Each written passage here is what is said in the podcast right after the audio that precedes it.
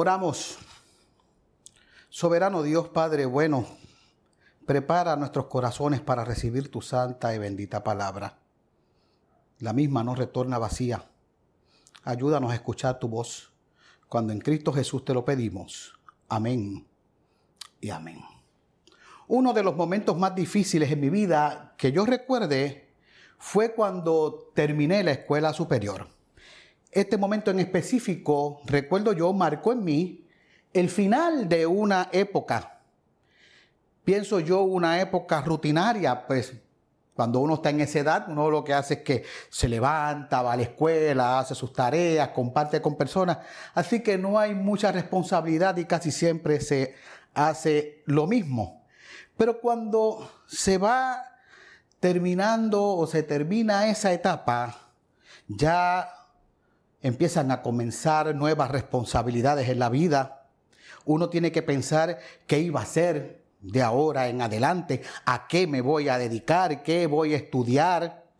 Había que empezar a tomar decisiones importantes.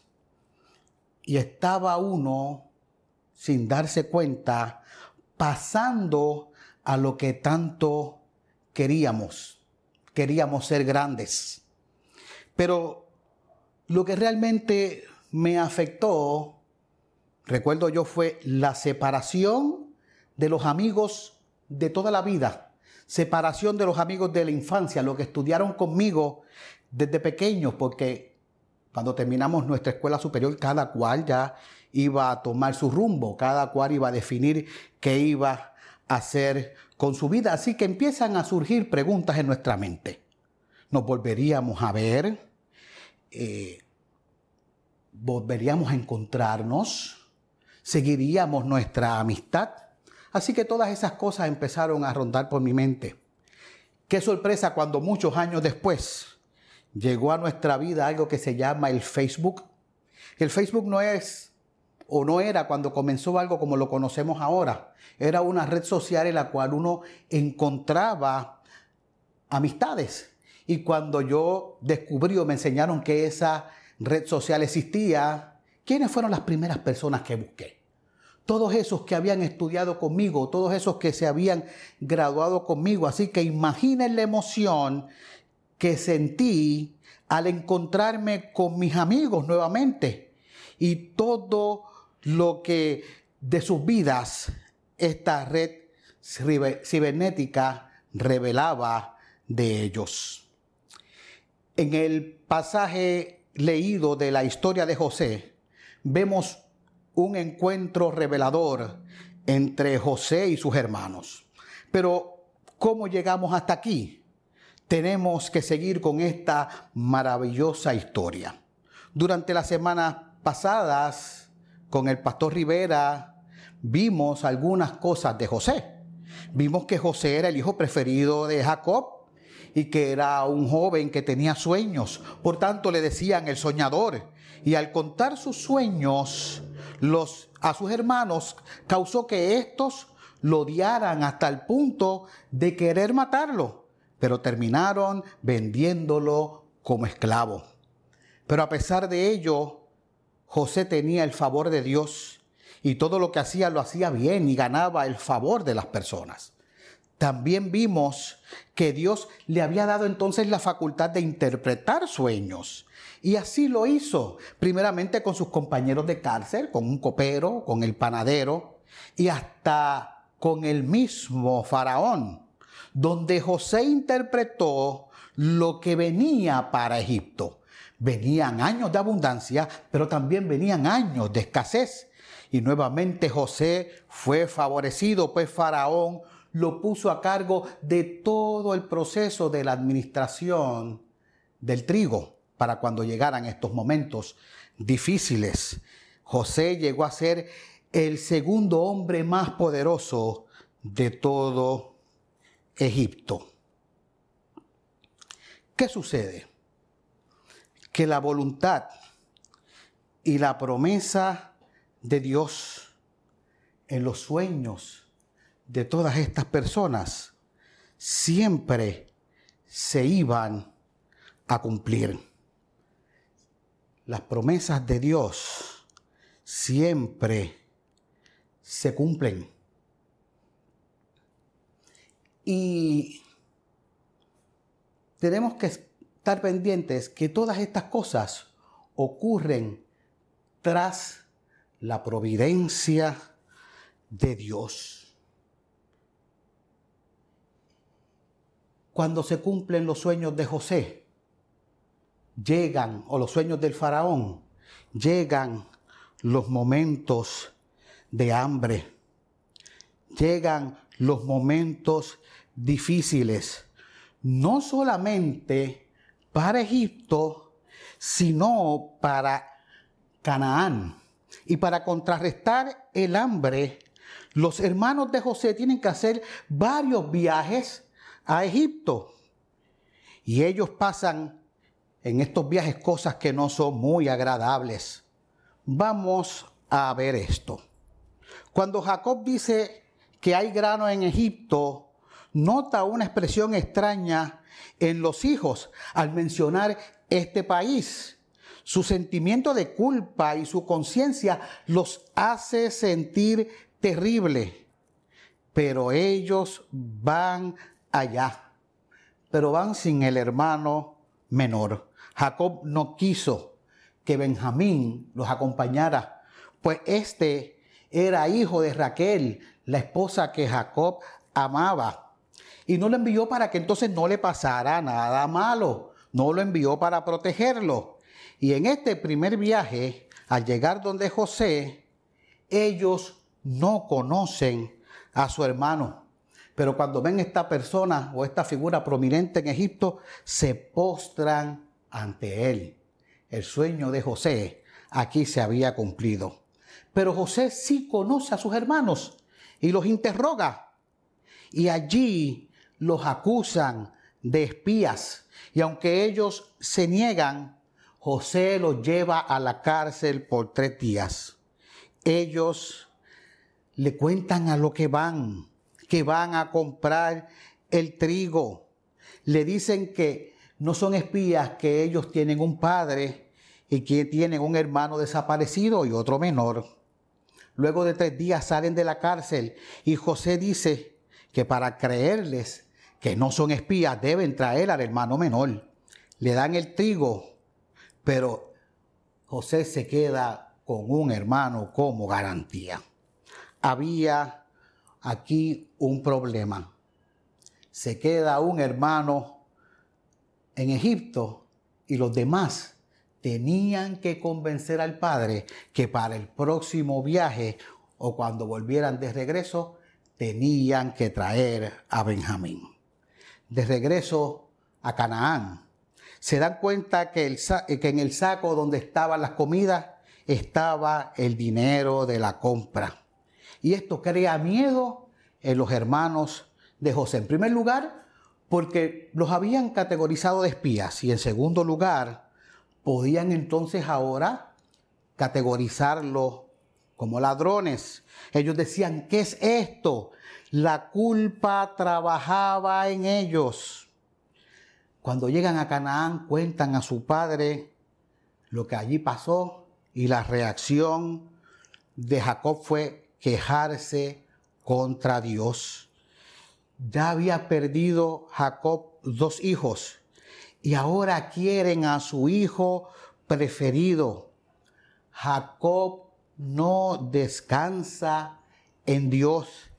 Él dice, tú acabarás conmigo. ¿Cuántas veces nosotros no pensamos así? No tenemos, no tenemos esa misma actitud. Y aquí vemos un contraste, pues Jacob tenía una actitud totalmente contraria a la de José. José con todo lo que pasó siguió confiando en la voluntad del Señor. Así que hay que reconocer, en vez de hacer como Jacob, pensar que, no descansar en Dios y, y perder la fe con las cosas que nos pasan, sino que debemos reconocer que como dicen romanos, que todo obra para bien según los que son conformes a los propósitos del Señor. Así que, siguiendo con la historia, Jacob se niega a enviar a Benjamín, aun cuando el hermano mayor Rubén le propuso a Jacob, le propuso a Jacob sus hijos como garantía. Nuevamente se acaba la comida, vuelve el hambre, tienen que volver a Egipto, pero esta vez tenían que llevar a Benjamín, pues si no, José no los atendería. Y ahora Judá, uno de los hermanos, y tenemos que apuntar que fue el que propuso vender a José por primera vez, hace algo bueno por primera vez. Y es que pone su vida como garantía para este segundo viaje. Vemos que Jacob los manda con dinero, los manda con regalos para José. Le manda bálsamo, le manda miel, le manda aromas, entre otras cosas. Así que vemos aquí cómo Jacob debe haber recordado cómo le fue bien cuando le envió presentes a Esaú para ganar su favor. Quería hacer lo mismo con José. Quería ganar su favor. Y esta vez los mandó con el doble de dinero. Dice que si eran 10 hermanos, lo mandó con 20 unidades. Fue el mismo dinero o la misma cantidad por la cual vendieron a José. Así que lo enviaron con todo eso, más con el dinero de vuelta. Y esta vez van a José con Benjamín. José los invita a comer a su casa. Pensaban que esto era raro, les daba temor pues sentían que esto era como un preludio a una ejecución, así que le explicaron lo del dinero al mayordomo y ellos recibían la bondad de José sin saber quién era. En la cena fueron acomodados todos los hermanos, los once que allí estaban, por orden de mayor a menor. Y al menor se le da cinco veces más la porción que se le dio a los demás. ¿Por qué esto fue así? Dicen que José quería ver cómo reaccionaban al darle más al hijo preferido. José quería ver si ellos habían cambiado, seguían con la misma actitud con la cual tenían con José hace muchos años atrás. Y cuando se van nuevamente de regreso, se van con la moral alta, pues se les había tratado bien.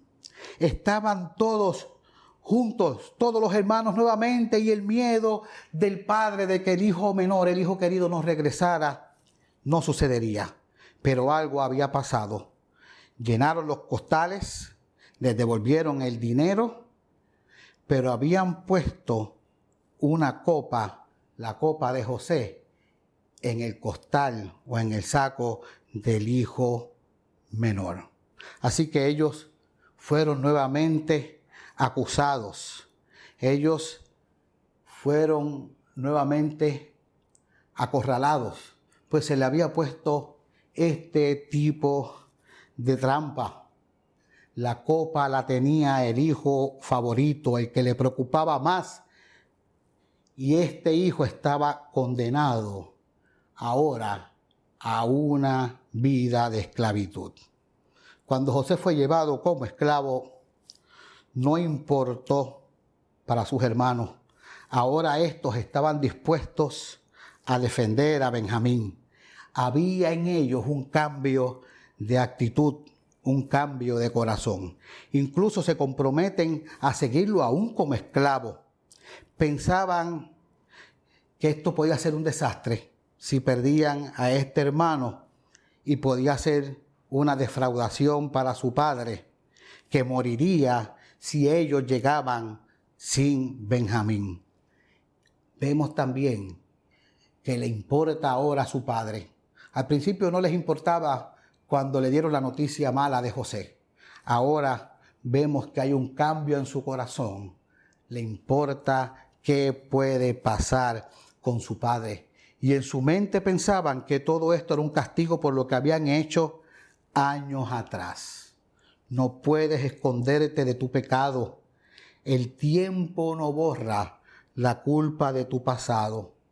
Solo lo borra la sangre de Cristo. Y ahora, quien había propuesto vender a José estaba dispuesto a sacrificarse por su otro hermano.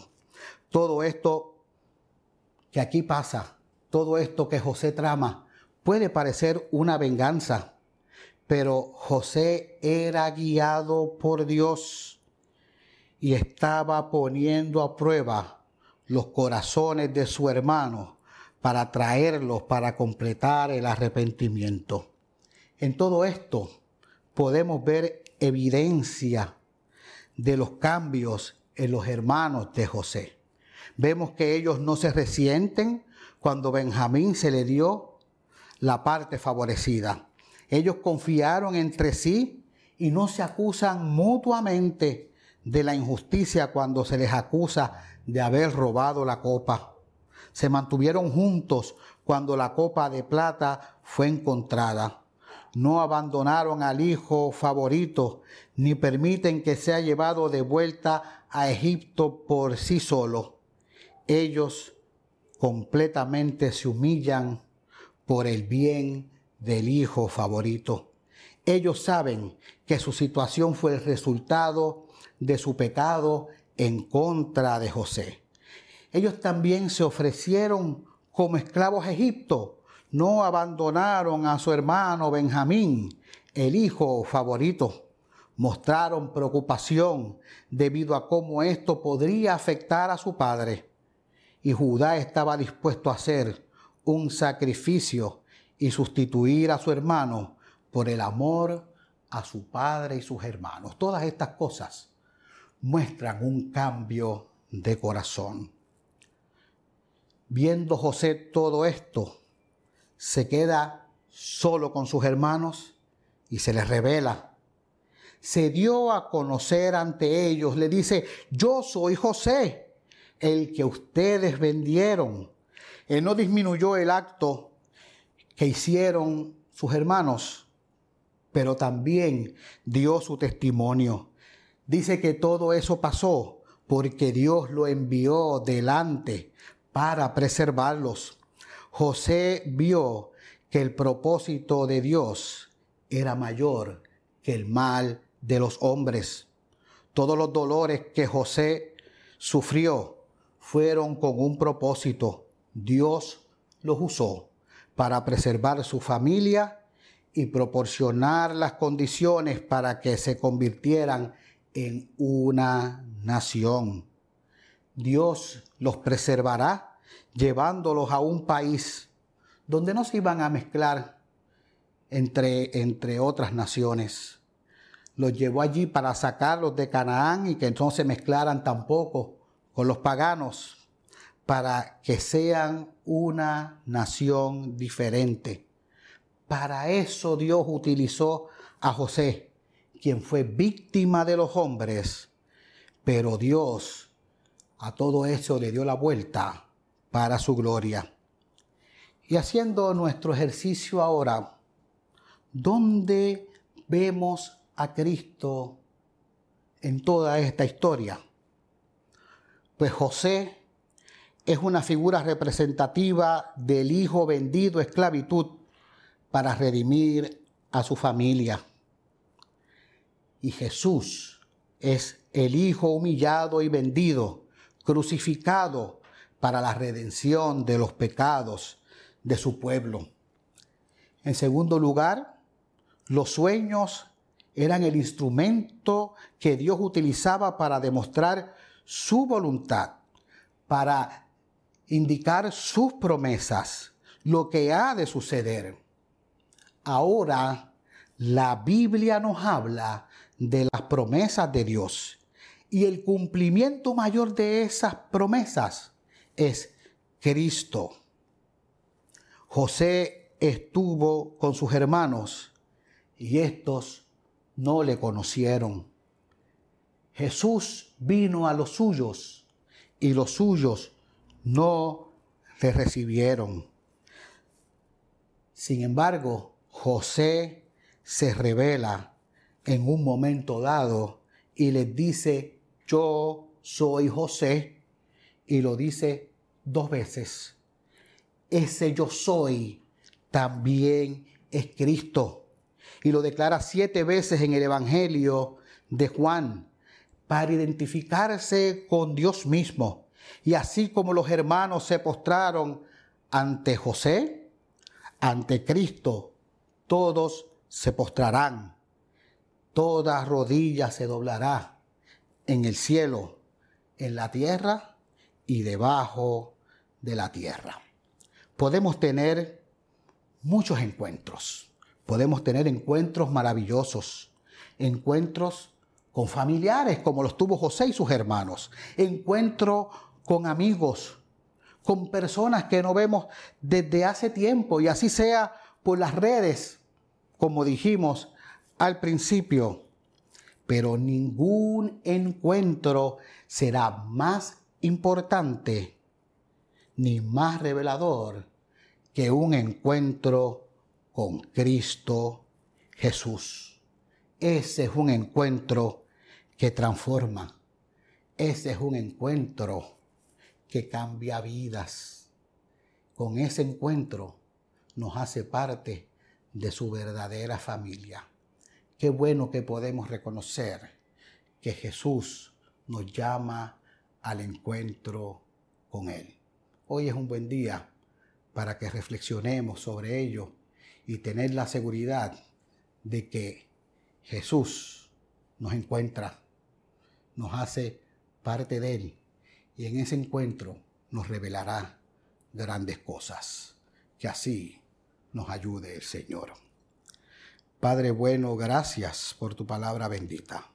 Gracias por reconocer que tenemos seguridad, pues tú vienes al encuentro con nosotros. Revélate ante tu pueblo, que muchos te conozcan.